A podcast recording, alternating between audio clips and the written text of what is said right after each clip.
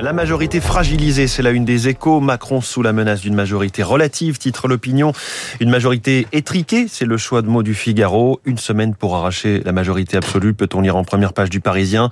NUP et Ensemble au coude à coude, titre La Croix. Pratiquement euh, tous vos quotidiens sont donc sur cet enjeu-là du second tour des législatives. Le résultat décevant pour le camp du président. Seule Libération et l'Humanité se distinguent.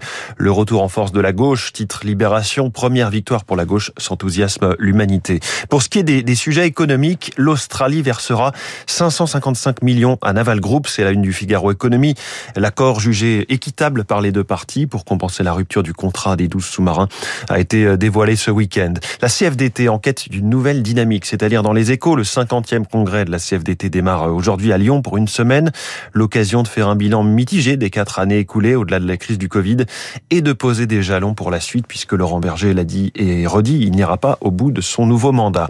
Nouvelle grève en juillet dans les aéroports, c'est-à-dire dans la Croix. L'intersyndicale des aéroports parisiens a appelé à une nouvelle grève à partir du 1er juillet, juste avant les grands départs en vacances, en vacances pour réclamer des hausses de salaire. Question inquiète dans l'opinion. Fin des voitures thermiques. Aura-t-on assez de courant? La France aura besoin de produire 60% d'électricité propre supplémentaire d'ici à 2050, a prévenu Emmanuel Macron. Et puis ultra connecté, autosuffisant, top secret. Bienvenue à l'Apple Park, c'est à lire dans le Parisien.